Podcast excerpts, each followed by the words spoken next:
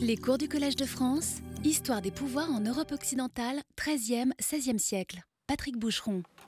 Bonjour à tous. Donc, nous en étions là, face euh, à une mosaïque du 5e siècle, la plus ancienne qui nous soit donnée de voir et que l'on présente ordinairement comme la première figuration connue d'Ambroise lui-même. Nous en étions là, la semaine dernière, euh, à douter, vous vous en souvenez, à douter finalement de ce que nous regardions et de ce qui nous regarde depuis un passé très ancien, c'est-à-dire une image. Ressemble-t-elle à cet homme qu'elle nomme Ambroise, né à Trèves vers 340, mort à Milan en 397, ou bien ressemble-t-elle à l'un de ceux qui se reconnaissaient en lui, Charles Borromée, né à Arona en 1538, mort à Milan en 1584, le dernier en date des nouveaux Ambroises, a-t-on dit la semaine dernière, et dont un artiste zélé a pu travailler en restaurant cette mosaïque. Songez qu'entre elle et lui, entre la mosaïque originelle, 5e siècle, et cet artiste du 16e siècle, s'est intercalé plus de mille ans, ce qui est proprement vertigineux. Est-ce que donc cet artiste zélé a pu travailler à modifier son visage de manière à ce que le passé ressemble au présent et non l'inverse? Charles Borromée agissant au lieu d'Ambroise. C'est bien de cela dont il s'agit si l'on veut entendre dans cette expression au lieu de, à la fois à la place de et tenant lieu de. Car nous sommes ici au lieu d'Ambroise, au cœur de la topographie légendaire de son souvenir, tout près de la basilique qui porte son nom, et sur, euh, euh, dans euh, ce mausolée qui s'appelle San Vittore in Ciel d'Oro, qui flanque l'ancien palais impérial, où Augustin, dit-on, reçut le baptême des mains d'Ambroise. Et nous voici donc revenus à la scène originelle puisqu'il est clair désormais que la mémoire ambrosienne est strictement dépendante du récit de la conversion d'Augustin. Ça, euh, nous l'avons euh, euh, établi dès les premières séances. Nous en, étions là, nous, nous, en sommes là. Nous sommes face à l'image comme devant le temps. Non pas devant le passé, mais bien devant le temps. Et je reprends ici le titre d'un des superbes livres de Georges Didier Huberman, Devant le temps, Histoire de l'art et anachronisme des images, qui est paru en 2000. Car si nous sommes, vous et elle, euh, contemporains au moment où vous vous regardez, elle me survivra, elle vous survivra très certainement. Nous sommes de passage, c'est nous qui sommes fragiles devant l'image. Elle a plus d'avenir que nous, elle a aussi plus de mémoire. Car l'artiste qui l'a créé n'appartient pas seulement à un passé historique, il était de son temps et non pas d'une autre, mais bien, dit Georges Didier Huberman, à un plus que passé. Il manipulait des temps qui n'étaient déjà plus les siens. Lui, et après lui, tous ceux qui ont repris, restauré, rafraîchi, rajeuni cette mosaïque pour qu'elle parvienne jusqu'à nous non pas intacte ou identique à elle-même, quelle folie d'imaginer cela, mais telle que le temps la transforme. Une tesselle tombe, une autre la remplace, et ainsi de suite. Et c'est cela que l'on appelle, sans doute, de ce mot qui nous irrite tant aujourd'hui, une identité. Dans un livre euh, majeur intitulé Les embarras de l'identité, le philosophe Vincent Descombes plonge au cœur logique et philosophique de cette irritation. Notre usage contemporain a tordu le sens linguistique originel de l'expression identité. Pour aller vite, euh, le mot désignait autrefois le fait qu'il n'y a qu'une seule chose là où il pourrait y en avoir plusieurs. Euh, donc ça a à voir avec l'espace. Euh, aujourd'hui, le mot revêt une signification autre qui a à voir avec le temps, puisqu'elle renvoie à la possibilité qu'il y ait une chose possédant la vertu d'être singulièrement elle-même, bien qu'elle dure. Et voilà pourquoi nous avons des controverses sur les identités collectives, sur la question qui sommes-nous, ce qui devient la pomme de discorde de notre dispute. Problème logique, ai-je dit, c'est en effet en grammairien qu'Antoine Arnaud et Pierre Nicole abordent cet embarras de langue dans La logique ou l'art de penser, paru à Paris en 1662, et qu'on le reconnaît aujourd'hui sous le nom de logique de Port-Royal, du nom euh, de l'abbaye qui désigne le lieu d'un combat collectif, celui euh, des jansénistes. Et lorsqu'ils affrontent la question euh, des identités collectives, Arnaud et Nicole pointent la discordance et les désaccords qui peuvent se discerner entre la forme logique et la forme grammaticale d'une proposition. Par exemple, dans l'idée, une phrase telle que cet arbre a grandi ou cet enfant a grandi. En fait, dans le même temps, on sait bien que si je dis mon fils a grandi, eh bien, euh, son corps a changé, mais ce n'est plus le même corps euh, dont euh, on parle. Et ce changement est graduel, et le fait, Vincent Descombes commente ainsi, nous nous contentons d'une ressemblance suffisante entre deux objets différents qui se succèdent à la même place pour dire qu'il s'agit d'un seul et même objet. Et c'est cela qu'on appelle une identité à la fois du point de vue collectif, politique, iconographique. Se succéder à la même place. On est au cœur de notre sujet, je crois. Ça a eu lieu, cette obstination du in situ qui fait l'insistance des lieux et par conséquent la géographie euh, de euh, la mémoire. Alors, Arnaud et Nicole en concluaient dans la logique de Port-Royal que les corps matériels n'ont pas d'histoire. Et ils prenaient l'exemple de la ville de Rome, je cite. Auguste disait de la ville de Rome qu'il l'avait trouvée de briques et qu'il la laissait de marbre. On dit de même d'une ville, d'une maison, d'une église qu'elle a été ruinée en tel temps et rétablie en un autre temps. Quelle est donc cette Rome qui est tantôt de briques et tantôt de marbre? Quelles sont ces villes, ces maisons, ces églises qui sont ruinées en un temps et rétablies en un autre? Cette Rome qui était de briques, était-elle la même ville que Rome de marbre? Non. Mais l'esprit ne laisse pas de se former une certaine idée confuse de Rome, à laquelle il attribue ces deux qualités, d'être de briques en un temps et de marbre en un temps. Ce qui veut dire qu'une histoire de Rome n'est pas possible dans ses formes matérielles, mais qu'on peut faire une histoire de ce qui n'est plus dans Rome, c'est-à-dire euh, de ce nom qui euh, subsume et euh, survit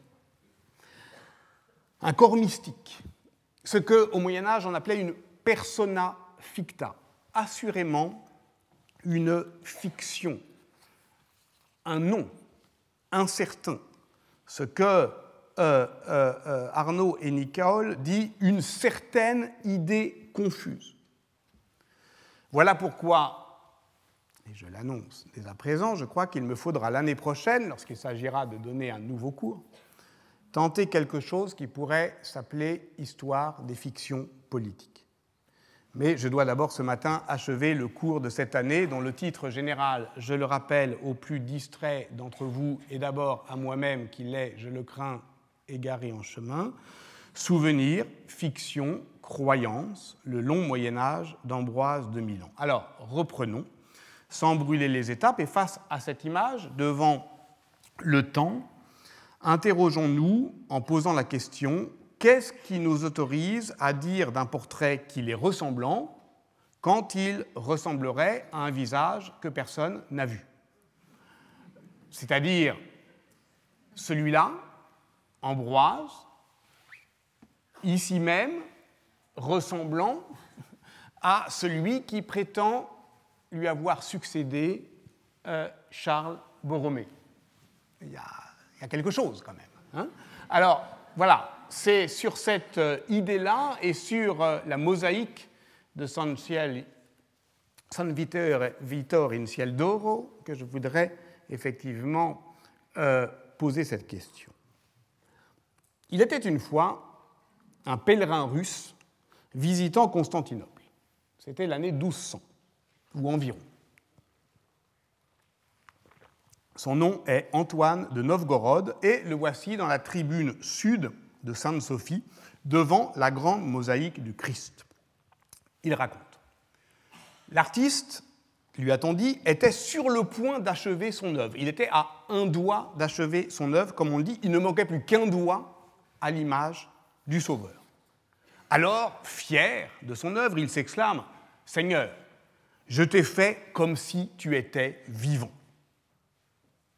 L'image lui répond, en colère Et quand m'as-tu vu? C'est la voix qui, sort euh, de l'image, en même temps qu'elle paralyse la main du mosaïste, qui ne pourra pas terminer son œuvre. Ainsi, Dieu châtie les orgueilleux. Car dans le monde byzantin, ce n'est pas le peintre qui représente le saint, comme l'écrit Gilbert d'Agron, sa main est secrètement dirigée par celui dont il reproduit les traits. Si bien qu'il n'est qu'indirectement responsable de la ressemblance et que, en fin de compte, toute icône est un autoportrait. Je tire cette citation, ainsi que l'anecdote qui précède et qu'elle commente, de son superbe livre à Gilbert Dagron, D'écrire et peindre, essai sur le portrait iconique, qui est paru en 2007. Qu'est-ce qu'un portrait iconique? C'est une image qui désigne, qui désigne celui qu'elle figure, mais ne l'imite pas. C'est une image qui, contrairement à l'image occidentale, ne représente pas, mais rend immédiatement présent. L'icône, vous le savez, est une porte. On voit à travers elle le vrai visage de celui qui est représenté. Telle est la paradoxale modernité de l'icône, et c'est pour ça la force du livre de, Dagron, c'est de proposer par le détour byzantin une autre généalogie de notre modernité figurative, qui est évidemment compliquée, euh, mais enrichie par le fait qu'elle soit compliquée. Car l'imagination créatrice que l'icône refuse au peintre, elle le confie au spectateur. C'est à lui de faire le travail. C'est lui qui est coproducteur du visible. Les Grecs croient même à une équivalence entre icône et image onirique, le rêve. Pourquoi? Parce que le portrait iconique doit nous apprendre, nous qui le regardons, à reconnaître le jour venu, le saint qui nous apparaîtra en songe. Lorsqu'il nous apparaîtra, il se mettra à ressembler à son image et c'est l'icône qui authentifie euh, alors euh, sa vision et non l'inverse. Parce que vous savez ce qui va se passer euh, dans la seconde parousie. Ils reviendront, et en particulier le Christ. Ok, mais comment on le reconnaît? Comment on le reconnaît si on n'a pas vu avant des images? C'est là un point euh, crucial euh, euh, du livre de Dagron. D'écrire, écrire, tracer, graver et peindre se disent en grec d'un même mot, graphein.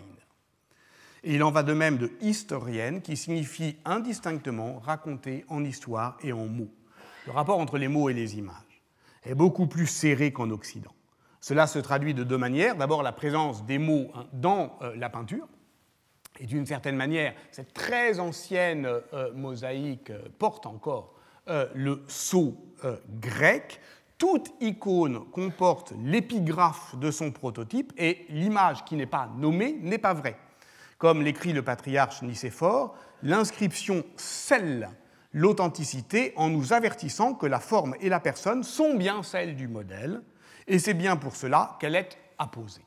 Et c'est pour ça d'ailleurs que c'est une question de, de moderne de savoir si c'est Ambroise ou pas, puisque le mot le dit, le désigne. C'est Ambroise, et au fond, euh, ce, le nom Sfragis transforme l'icône elle-même en un sceau, en une empreinte, c'est-à-dire en une image authentifiée qui dit je suis le Christ, je suis euh, euh, Ambroise.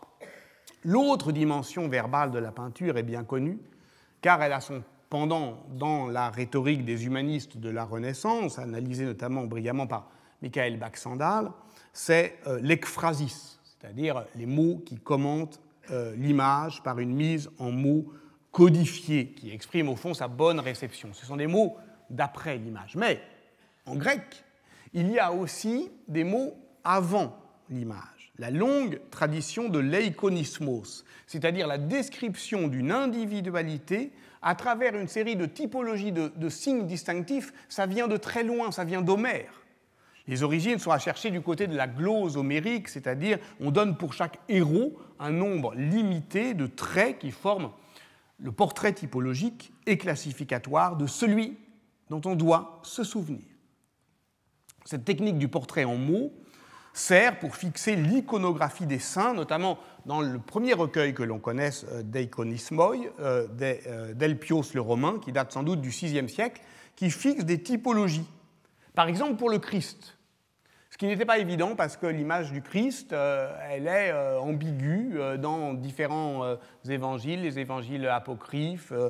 certains disent que la figure, que le Christ est polymorphe, il est capable de revêtir toutes les apparences de ceux qu'il regarde.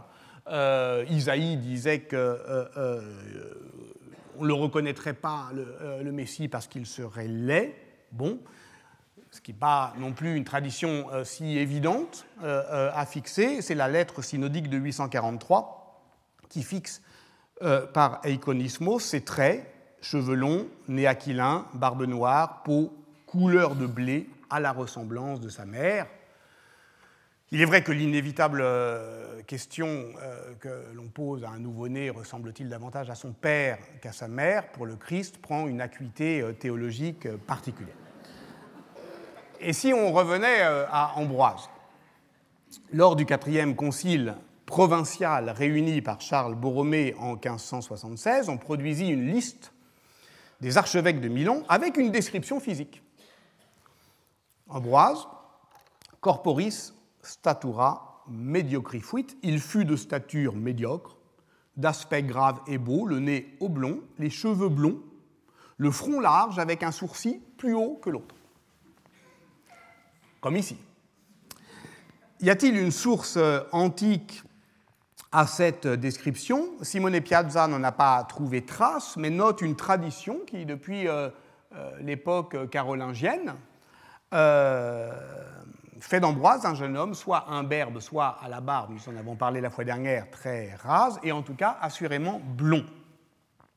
Mais dans la fameuse mosaïque de San Vittore in Ciel d'Oro, il est franchement brun, porte une barbe courte, mais pour le reste, on, reconnaît quelques-uns des signes distinctifs. Ambroise porte non pas la toge en usage dans l'aristocratie romaine, mais une casula sous une dalmatique aux manches amples, euh, fermée non pas par une fibule, mais par une petite croix d'or.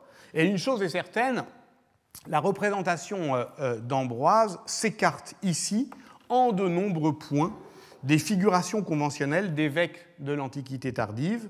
Tout ce que l'on peut dire, au fond, c'est euh, qu'elles euh, s'écartent de la norme de l'évêque pour s'approcher de d'autres, par exemple des euh, traits distinctifs de la figuration des philosophes. Bref, au fond, elles ressemblent à un portrait ressemblant. Et ce qui fait ressembler une image à un portrait ressemblant, c'est justement ces discordances, ces petites euh, hésitations, euh, ces accros dans la figuration. Pourquoi, euh, pourquoi une imperfection? Pourquoi une dissymétrie? Cesare Ratti avait cru discerner dans ce portrait une dissymétrie faciale qui baisse l'œil gauche de 3 mm et euh, euh, dès lors, lorsqu'on voyait, comme ici euh, sur, dans la basilique Sant'Ambrogio, Lambon, alors je n'ai pas le temps d'en parler, mais c'est vraiment un monument magnifique, c'est un réemploi en fait. Vous avez un, un, des plus anciens et grands et vénérables sarcophages hein, qui date sans doute du 5e siècle, un des plus anciens, qui est un sarcophage à porte et qui, vous voyez, est rehaussé d'un monument qui est la tribune euh, de euh, l'autel, pardon, de, la, de, la, prédication. Donc, c'est la parole, et on l'appelle l'ambon d'Ambroise, qui prend appui sur la mort. et qui remploie, vous voyez, avec cette forme, on est probablement dans les années 1140, c'est-à-dire c'est strictement contemporain de la canonisation textuelle qu'au même moment, Martino Corbo, le custode de la euh, euh, basilique, eh bien, euh, produit des œuvres complètes d'Ambroise. Donc on a un remploi magnifique qui fait que d'ailleurs jusqu'au XVIe siècle, on n'est pas sûr de qu'est-ce qui est antique et qu'est-ce qui est du XIIe siècle. Et il y a effectivement, là je m'intéresse à cette extraordinaire scène de prédication, dont on a pu d'ailleurs dire qu'elle portait également en elle la la trace, l'empreinte de ce qu'a été la prédication euh, ambrosienne avec cette scène typiquement euh, urbaine. Et vous voyez ici, il y a un personnage qui est de trois quarts. Et donc, alors là, c'est vraiment des, raisonnements euh, magnifiquement circulaires. Cesare Ratti, c'est un, historien de là, du début du siècle, l'autre, qui dit, bah, vous voyez, il est de trois quarts, ça veut dire que l'artiste a voulu élégamment euh, vraisemblablement euh, cacher une dissymétrie faciale et qui a la euh, tronche un peu de travers, c'est Ambroise, donc voilà une représentation d'Ambroise. Évidemment, cette, ce merveilleux et circulaire argument et cette belle construction intellectuelle s'effondre avec les hypothèses de Martin Raspe, dont je parlais la fois dernière, ayant retrouvé la trace de restauration importante de la mosaïque en 1600, l'historien a suggéré en 1994 que l'on a modifié les traits du saint pour les rendre plus conformes à ceux de Charles Borromée, euh, le nouveau euh, Ambroise de la contre-réforme triomphante, et nous serions alors en présence d'un étrange remploi rétrospectif où le passé serait réajusté à la ressemblance du présent. Cette hypothèse audacieuse a été accueillie avec scepticisme en 1994 et puis semble gagner quelques faveurs. Je m'appuie notamment ici sur les travaux déjà cités de Simone Piazza et d'Ivan Folletti. En vérité, dès que l'on parle de ressemblance, nous nous situons dans l'indécidable, car euh, l'histoire de la mémoire est aussi celle de l'engendrement des souvenirs contigus par association euh, d'idées, déplacements, transformations. Et telles sont les histoires de transmission, dans les images comme dans les textes, qui ne deviennent véritablement des histoires qu'à la faveur de leurs accros, de leurs désaccords, de leurs accidents. Sinon, justement, on ne pourrait pas jamais écrire l'histoire des transmissions. Une anecdote, d'ailleurs, euh, euh, permettra d'en prendre la mesure. Je parlais des travaux de Simone Piazza, il a notamment donné un, un, article dans euh, le, volume que j'ai dirigé avec euh, Stéphane Giovanni sur euh, la mémoire d'Ambroise. Et si j'écrivais au XIXe siècle, j'évoquerais l'anecdote ainsi. Nous corrigions les premières épreuves du livre collectif consacré à la mémoire d'Ambroise lorsque notre collègue Vivien Prigent nous fit part d'une découverte stupéfiante. De fait, il avait euh, trouvé, reconnu plus exactement, dans la collection des sceaux byzantins du musée archéologique de Naples, une bulle de plomb à l'effigie d'Ambroise. La pièce est en cours d'oxydation, le métal devient euh, pulvérulent. J'ai l'impression que ça ne vous bouleverse pas, mais l'on reconnaît un buste nimbé flanqué de deux croisettes que l'on identifie grâce à l'inscription de Laver, après développement des ligatures, Sanctus Ambrosius Episcopus, et au revers, Ecclesiae Mediolanensis. Donc, il s'agit d'un sceau de l'évêché en tant qu'institution identifiée à son saint patron.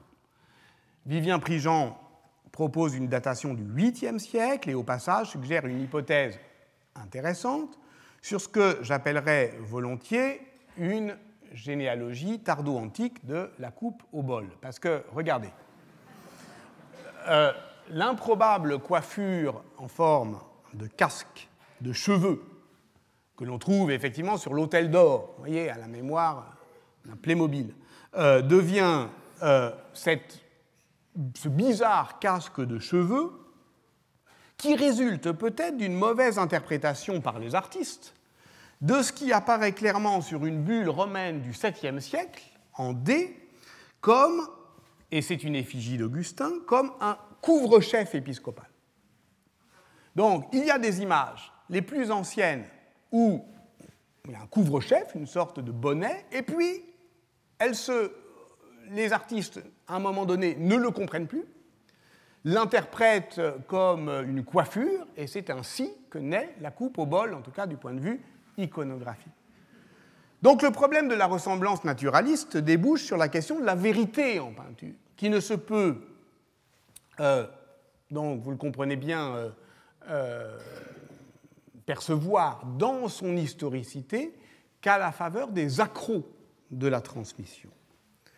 Si l'on peut croire aux images, ce n'est pas parce qu'elles seraient belles ou justes, mais parce qu'elles sont vraies. Qu'est-ce qu'une image vraie?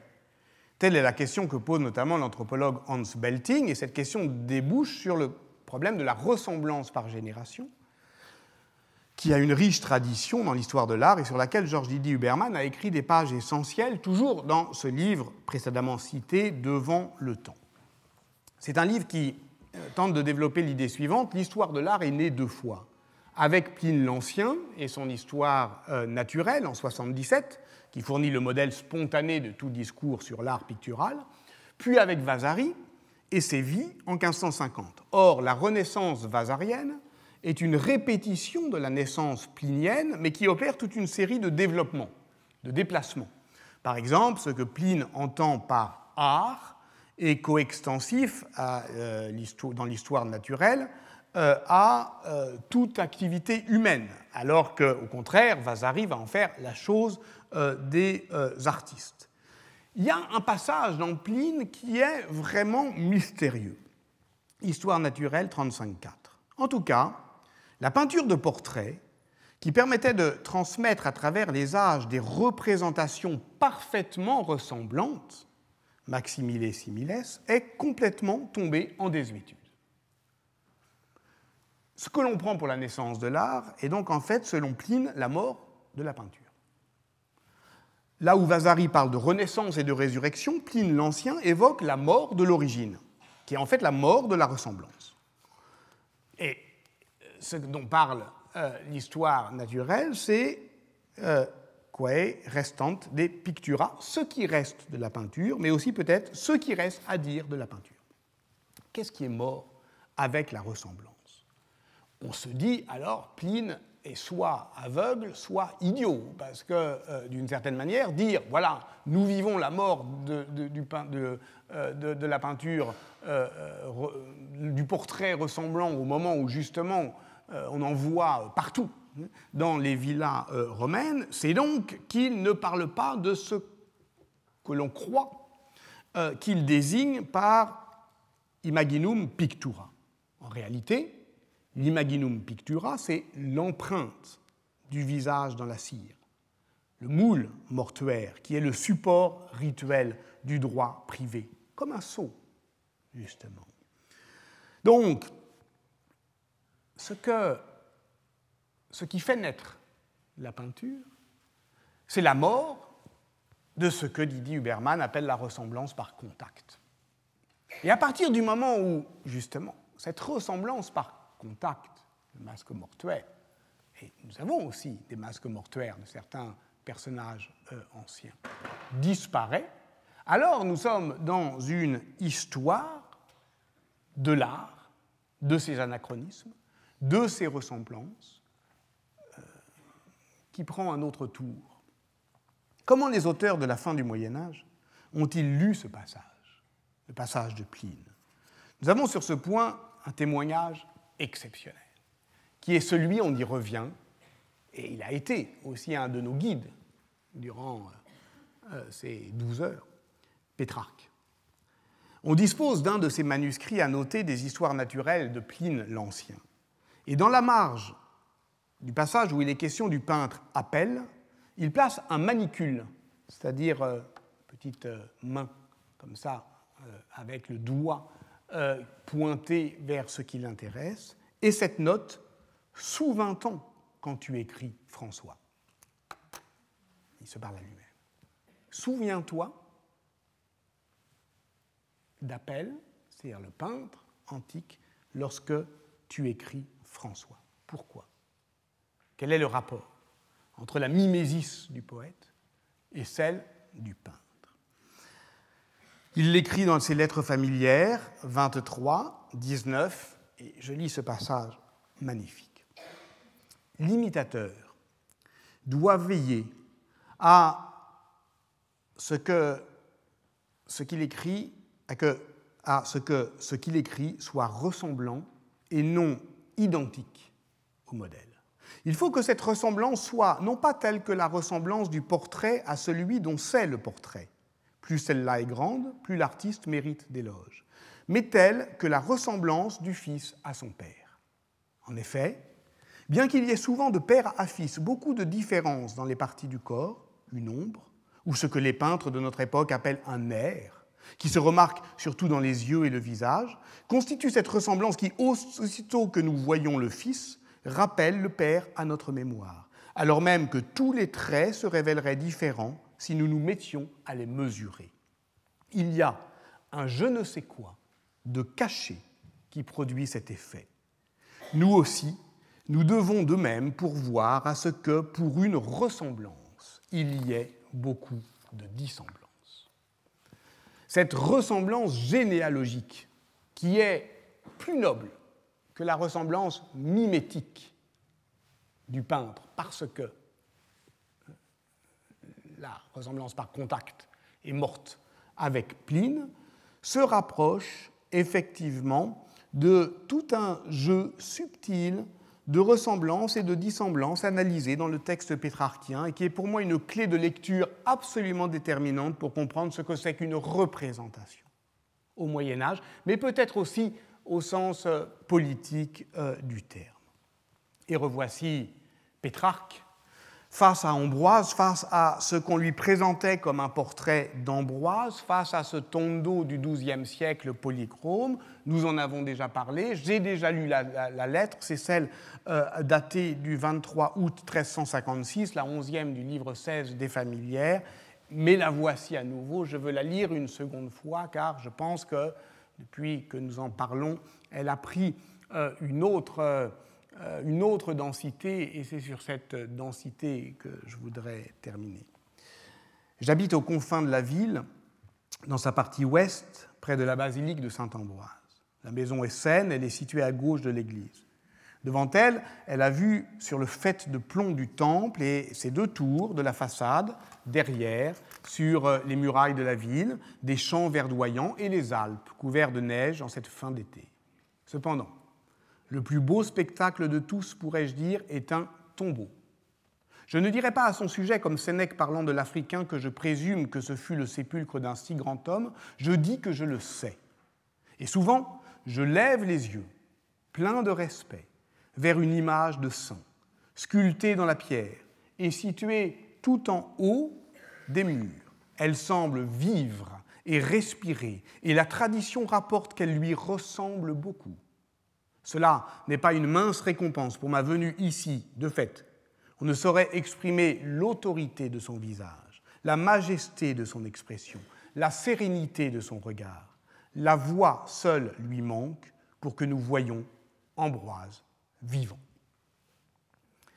La voix lui manque, car nous sommes en Occident, donc on peut rallumer la lumière et qu'en Occident, les images ne parlent pas. Alors, nous pouvons voir le saint vivant sans que le saint s'adresse à nous pour protester, ainsi que l'avait entendu Antoine de Novgorod à Constantinople en 1200. Est-ce ainsi que l'on euh, terminera? Pas tout à fait.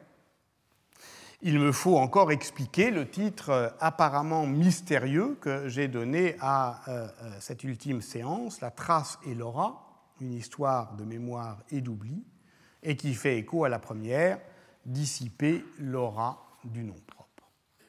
Qu'est-ce ici que l'aura? Il est temps de nommer celui que je me suis patiemment employé jusque-là à terre, Walter Benjamin. Parmi les différentes formulations de ce concept essentiel d'aura chez Benjamin, la plus foudroyante est sans doute celle que l'on lit dans un texte de 1939 intitulé Sur quelques thèmes baudelairiens. Je cite, mais c'est très bref. Dès qu'on est, ou se croit regarder, on lève les yeux. Sentir l'aura d'un phénomène, c'est lui conférer le pouvoir de lever les yeux. Ce qui est très exactement l'expérience sensible de Pétrarque. Il lève les yeux vers ce qui le regarde. Et ce qui le regarde, c'est cette parole qui naît d'un tombeau, plus vivante qu'un tombeau.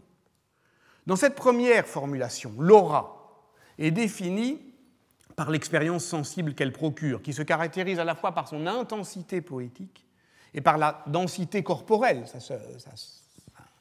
S'éprouve. Euh, renvoie d'ailleurs pour Benjamin à un passé perdu des sociétés humaines. Elle est, Laura, ce qui nous regarde et nous attire, nous fait lever les yeux vers elle, nous entraîne vers elle. C'est fondamentalement lié pour Benjamin à une expérience urbaine. La ville nous enveloppe, nous retient, elle accueille, elle relance sans cesse le désir du flâneur baudelairien. C'est dans le livre des passages que l'on lit ce fragment qui, depuis euh, des années, euh, m'obsède au point d'y avoir euh, consacré une trentaine de pages de glose obsidionale dans le premier chapitre d'un livre épuisé qui s'appelle Faire profession d'historien c'est dans le livre des passages, qui est le chantier d'un grand livre ruiné. Les notes qui le composent sont comme les décombres d'un édifice qui n'a jamais été construit. Et parmi ces fragments, celui-là, extrait de l'alias classé M, le flâneur, dans lequel elle est classée 16A4, je la lis, trace et aura. La trace est l'apparition d'une proximité, quelque lointain que puisse être ce qu'il a laissé. L'aura et l'apparition d'un lointain, quelque proche que puisse être ce qu'il évoque. Avec la trace, nous nous emparons de la chose. Avec l'aura, c'est elle qui s'empare de nous. Cette formule me semble serrer comme dans un point ce que peut l'histoire, ce que peut être le travail de l'historien c'est-à-dire un art de l'approche et du rapprochement. On s'approche des traces, même fugaces, même modestes, apparemment insignifiantes, peu importe qu'elles soient hautes ou basses, dignes ou indignes, nobles ou ignobles, c'est ce qui est déposé, ce qui a été laissé là. La trace est l'apparition d'une proximité, c'est à portée de main. Quelque lointain que puisse être ce qu'il a laissé, ça vient de très loin. On les rapproche ensuite par montage, par un geste volontaire, souverain, collectif. Avec la trace, nous nous emparons de la chose. Or, ce que dit cette formule, c'est bien également la dimension critique de l'histoire et d'une histoire des pouvoirs. Le lointain s'approche, mais maintient intacte l'autorité de son souverain éloignement. Il est ce qui se donne et se, dérobe, ne se laisse voir que pour se montrer distant. Et la chose même porte l'empreinte de cet incessant va-et-vient qu'on appelle l'aura. Comment ne pas y voir une implacable figure du pouvoir? Car c'est bien le propre du pouvoir que de nous atteindre, que de ne nous atteindre que par la distance, de trouver sa pleine efficacité en se vrillant dans l'intimité des corps. Dès lors, rien ne sera plus séducteur que euh, ce pouvoir, euh, cette capacité euh, de nous faire lever les yeux vers ce qui nous regarde, et dont on aurait tort effectivement de limiter euh, l'effet au monde religieux de l'épiphanie. La trace ou l'aura. Nous serions donc devant une alternative politique, soit se pencher vers les traces, soit lever les yeux vers l'aura, soit s'emparer de la chose, soit se laisser dominer par elle soit laisser venir au plus près des corps l'apparition du lointain, soit trouver dans l'empreinte du passé ce qui s'approche de nous. Effacer les traces, oublier l'histoire, ou bien trouver en elle la force d'en dissiper l'aura. Telles sont les alternatives du pouvoir pour ceux qui l'exercent ou pour ceux qui le subissent. Mais la trace et l'aura peuvent aussi nommer le récit que j'ai tenté de présenter ici et dont ce cours n'avait pas d'autre, vous l'avez compris, ambition que d'essayer de tester différentes euh, solutions narratives. Comment le dire au total? Comment raconter cette histoire? Est-ce qu'on se risquera à la dire de manière linéaire? Pourquoi pas, après tout On peut la résumer à grands traits, par tête de chapitre. C'est le chemin que nous avons parcouru ensemble. Une mémoire ambrosienne qui est devenue indésirable dans l'Italie euh, lombarde et puis qui ressurgit, qui se fixe, qui se cristallise à l'époque carolingienne. Nous l'avons vu euh, plein de fois. Avant les troubles de la Pataria, quelques périodes se distinguent par grandes masses un peu vagues, et puis Ensuite, l'histoire se raconte par la relève des noms d'Ambroise, par certains de ses successeurs énergiques, et nous avons euh, convoqué tour à tour Ariberto d'Intimiano, Galdino della Sala, Ottone Visconti. C'est une histoire spectrale que nous avons tenté d'écrire, des retours réguliers sous la forme d'un nom, Credenza di Sant'Ambrogio, ou euh, d'un spectre que l'on peut, qui revient menaçant lors notamment de la bataille de 1338, et cela scande des moments de remémoration ambrosienne. On est même tenté pour l'époque seigneuriale de mettre en rapport les pleins et les déliés de cette euh, histoire avec ce que l'on sait de euh, l'évolution politique de l'État seigneurial. Ainsi peut-on remarquer par exemple que les éclipses du souvenir euh, ambrosien euh, correspondent aux phases de construction d'un État territorial où il devient moins opportun pour le pouvoir seigneurial, puis princier, de promouvoir le culte civique de la ville de Milan, et qu'au contraire, il y a intérêt à se nimber dans une aura unifiante, en l'occurrence euh, souvent euh, exaltant des saints plus lointains. Bon, on peut raconter l'histoire comme ça, mais on ne doit pas méconnaître le risque d'une telle reconstruction qui fait euh, de la machina memorialis, l'instrument d'une volonté euh, toute puissante d'un machiniste conscient de ses effets, euh, qui manipule le souvenir. Ça suppose une forme d'intentionnalité dans la mise en place des politiques symboliques, de transparence, d'immédiateté des rapports sociaux qui ne sont pas vérifiés, jamais en histoire. À Milan, en tout cas, il est évident que le souvenir ambrosien est revendiqué par plusieurs entrepreneurs de mémoire, qui ont chacun leur propre système de valeurs et de croyances, leur propre pratique commémorative, et peut-être leur propre intérêt à défendre. Une mémoire disputée, donc. S'il existe des conjonctures mémorielles qui varient selon les contextes politiques, elles croisent l'inertie des traditions. C'est un mot autour duquel nous avons beaucoup Qu'est-ce que la tradition? Comment elle s'invente? Comment euh, elle se transmet? Et euh, euh, ces traditions délimitent des appropriations rivales de ce souvenir. Et dire qu'il y a par exemple un usage ecclésial ou épiscopal de la référence ambrosienne pouvant s'opposer à la captation politique par les seigneurs, par les princes, voire par le popolo, c'est encore trop dire ou tailler trop large, parce que l'Église n'est pas une, et même au cœur du dispositif monumental qu'elle polarise, souvenez-vous, la basilique Sant'Ambrogio qui est clivée, qui est coupée en deux, les chanoines, euh, les moines, eh bien, là encore, la mémoire euh, est disputée. Donc, cette histoire comporte trop de chevauchements, de retours en arrière, faisant, faisant se succéder les phases d'immobilisation du souvenir à des phases de brutales embardées cette histoire, décidément, ne se prête bien, mal au simple déroulé chronologique. Alors, dans les travaux préparatoires au cours que je vous ai infligés, j'ai usé tour à tour de plusieurs figures de l'incertitude dans la temporalité l'anachronisme, le montage, le palimpseste, le remploi. Peut-on les réconcilier dans, dans un seul et même principe de narrativité? Je l'ai dit d'emblée, la tentation de l'histoire régressive est forte car elle épouse le mouvement naturel de l'opération historique qui mène du présent au passé. C'est encore plus naturel lorsqu'on parle d'une mémoire. C'est encore plus naturel lorsque, comme on a tenté de le faire, on s'engouffre dans une brèche, et ce fut pour nous euh, la révolution ambrosienne de 1447-1449, où un discours s'engouffrait qui fut longtemps occulté, et à partir duquel on pouvait décider de voir ce que jusque-là on voyait très mal, mais ne risque-t-on pas alors de faire de la téléologie à l'envers? Nous avons là encore renoncé à cette euh, tentation.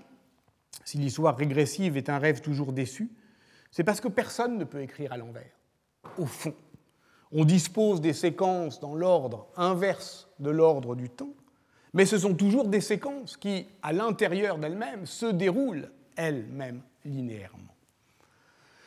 Alors la solution consiste peut-être à décrire l'empilement des mémoires à la façon euh, brodélienne. Nous, aurions, nous verrions se superposer des ambroises immobiles telles que la tradition hagiographique et liturgique l'ont canonisé, des périodes ambrosiennes qui glisseraient sur les faibles pentes des grandes mutations politiques, le moment carolingien, les luttes communales, et je dirais euh, des ambroises de circonstances, conjoncturelles, ballottées au gré des événements, la pataria, au gré des passions, la lutte anti-hérétique, au, gré des calculs des acteurs, les masques ambrosiens des seigneurs évêques de Milan.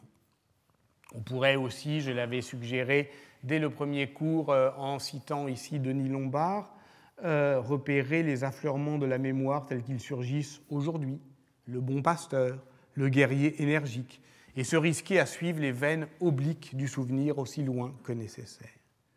Mais si l'on souhaite écrire une histoire politique de la mémoire ambrosienne, il faut bien comprendre comment celle-ci peut se montrer effectivement euh, disponible à des appropriations concurrentes et variées, comment elle peut résister aux manipulations partisanes troupes heurtées, et on a vu ensemble que la liturgie était l'empreinte rythmique euh, de ce souvenir, que la ville, dans sa matérialité, l'accrochait à des lieux, que les textes, comme horizon canonique de la tradition, étaient aussi des encres du souvenir ambrosien qui l'empêchaient de dériver trop loin du passé tel qu'il fut.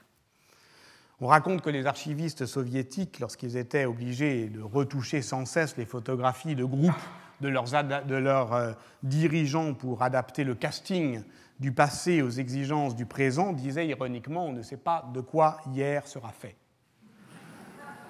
Et de fait, euh, à partir du moment où il faut à chaque fois euh, soit corriger, soit effacer, on a là une plasticité euh, du souvenir que je crois le Moyen Âge n'a pas connue car il ressentait l'autorité du passé. Car l'histoire que nous avons tenté d'écrire est aussi une histoire d'oubli. Paul Ricoeur l'a dit avec force, la mémoire empêchée, l'oubli commandé sont des leurres du pouvoir, on n'efface jamais les traces, mais on peut les brouiller, les réaffecter à d'autres usages, on peut les rendre indisponibles. Gouverner, c'est parfois marcher dans des traces, mais parfois aussi c'est les brouiller, c'est même aussi possiblement les substituer à d'autres. S'emparer de la chose, quand le lointain affleure à portée de main. Il y a des situations historiques plus rares, plus inquiétantes, où gouverner veut dire cela, faire que tout ce qui nous est proche nous apparaisse lointain et s'empare de nous. C'est une politique de l'aura, c'est une politique de l'oubli. Nous avons vu ensemble que la Renaissance avait été oublieuse et que nous l'avions oubliée. Tout cela, au fond,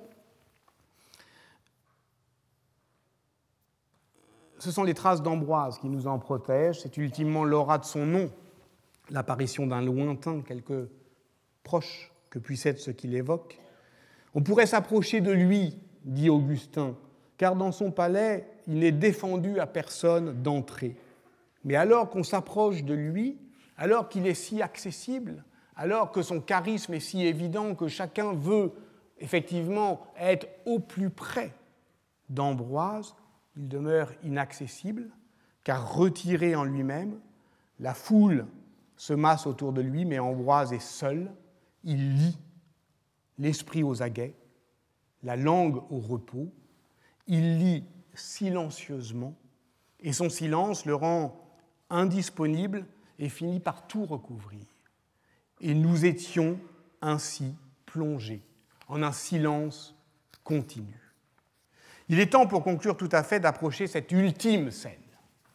Ambroise, lisant, lèvres closes, et Augustin, gagné par cette contagion du silence, et ultimement se convertissant.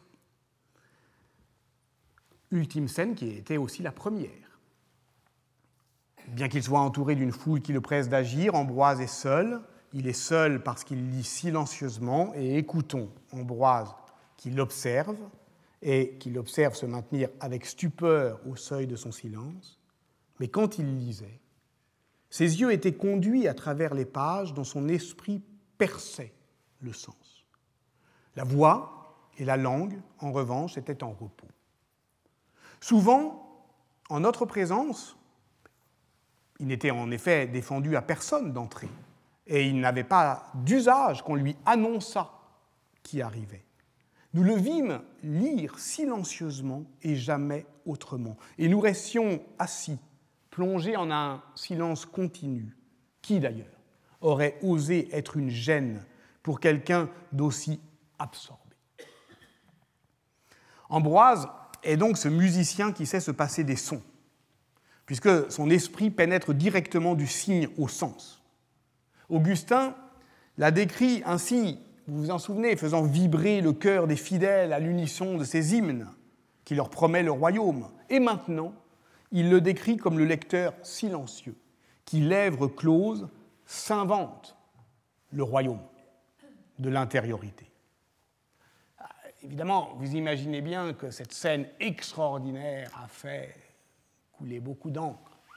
Celle d'abord des historiens de la lecture qui s'interrogent sur sa signification. Je vous renvoie aux travaux essentiels de Guglielmo Cavallo et de Roger Chartier dans l'histoire de la lecture dans le monde occidental. Est-ce vrai que le monde antique ignorait la lecture silencieuse? Non, pas tout à fait.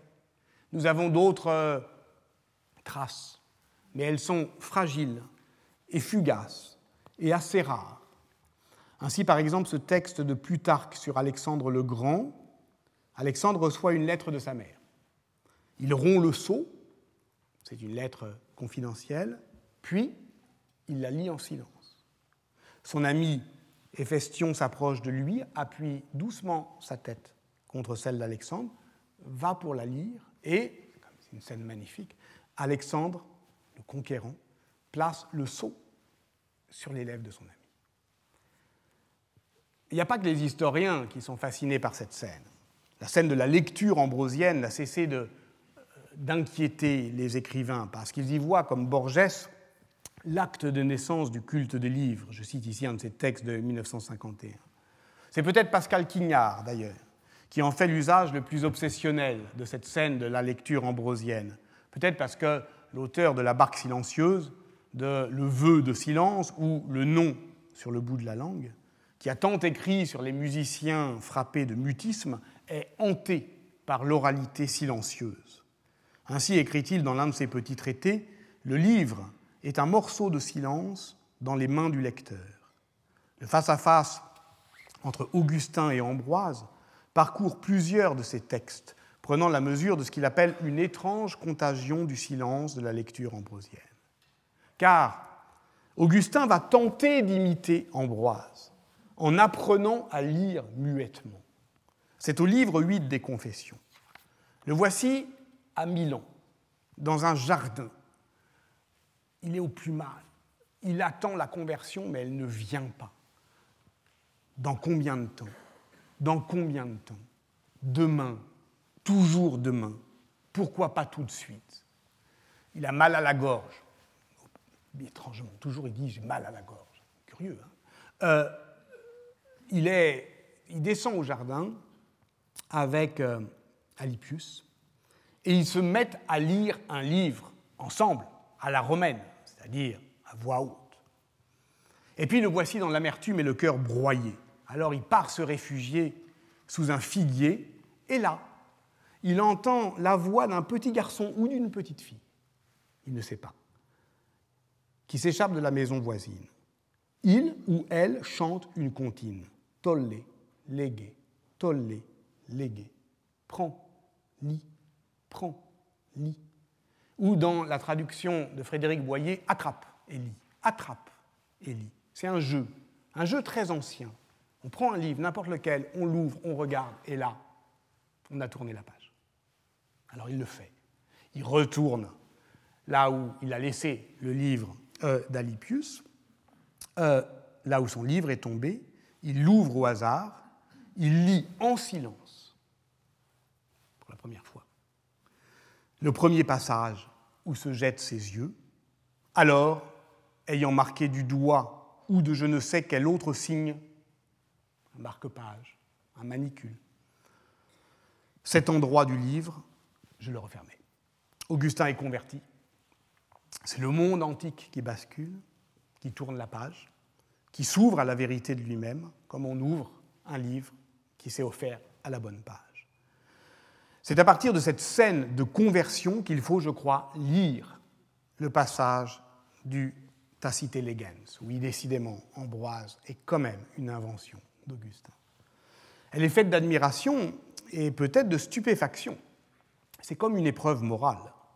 Car Ambroise, dans son tête-à-tête avec le livre, non seulement s'extrait de la compagnie des hommes, mais se soustrait à toute possibilité d'échange. Au fond, il quitte le monde sonore du dialogue antique pour celui silencieux de la lecture. Or, comme nous y invite Marina Tassinato dans un beau livre publié chez Verdier et intitulé L'œil du silence, éloge de la lecture, il faut creuser au cœur des mots qu'emploie Augustin pour saisir la portée de la scène. En disant que son esprit perce le sens, on ne traduit que très faiblement, que très pauvrement euh, le texte latin et cor intellectum rimabatur. Cor, C-O-R. Qu'est-ce que ça veut dire? C'est un mot complexe. C'est un mot complexe qui ne s'entend que dans le contexte d'Augustin. Chez Augustin, il recouvre des sens complexes qui toujours s'opposent à vox, lingua, labia, tout ce que, évidemment tout ce qui va rester en repos, la voix, la langue.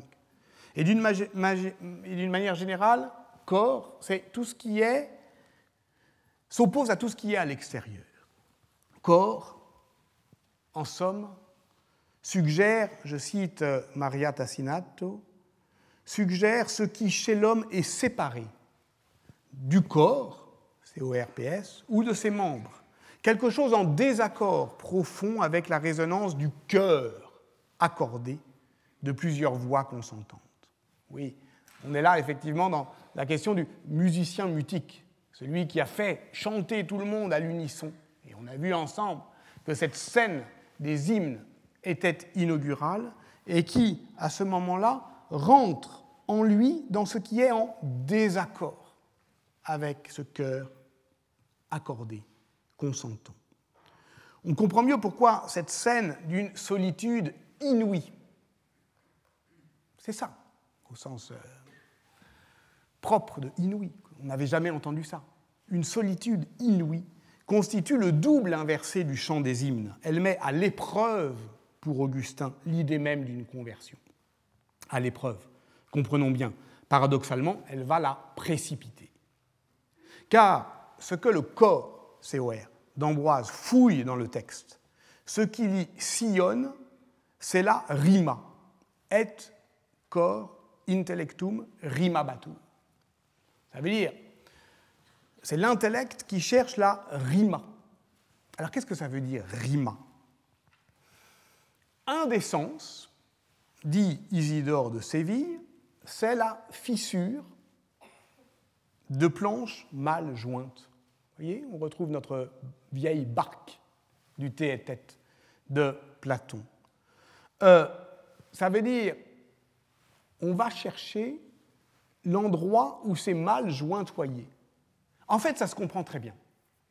C'est tout à fait compréhensible si l'on sait que les écritures de ce temps, c'est ce qu'on appelle la scriptio continua, c'est-à-dire une masse compacte de lettres que n'interrompent ni les blancs ni la ponctuation.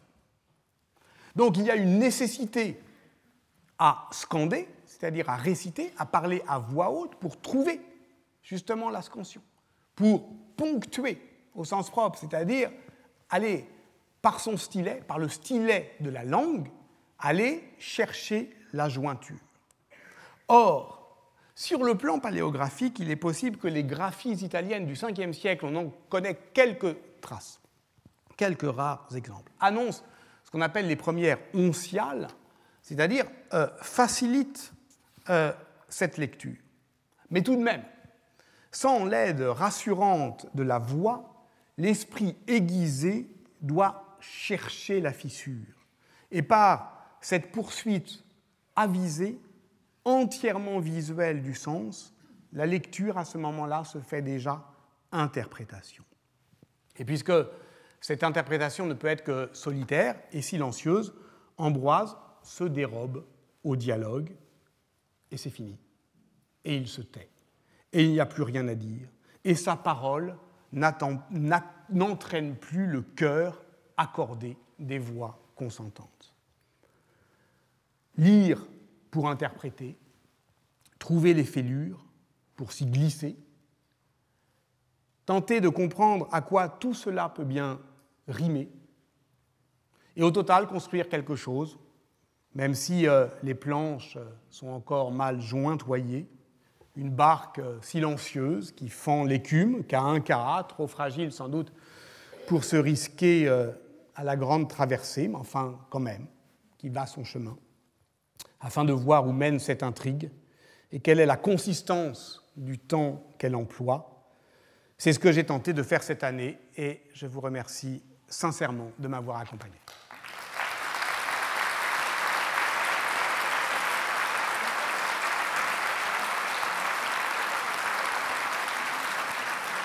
Retrouvez tous les contenus du Collège de France sur www.colège-2-france.fr.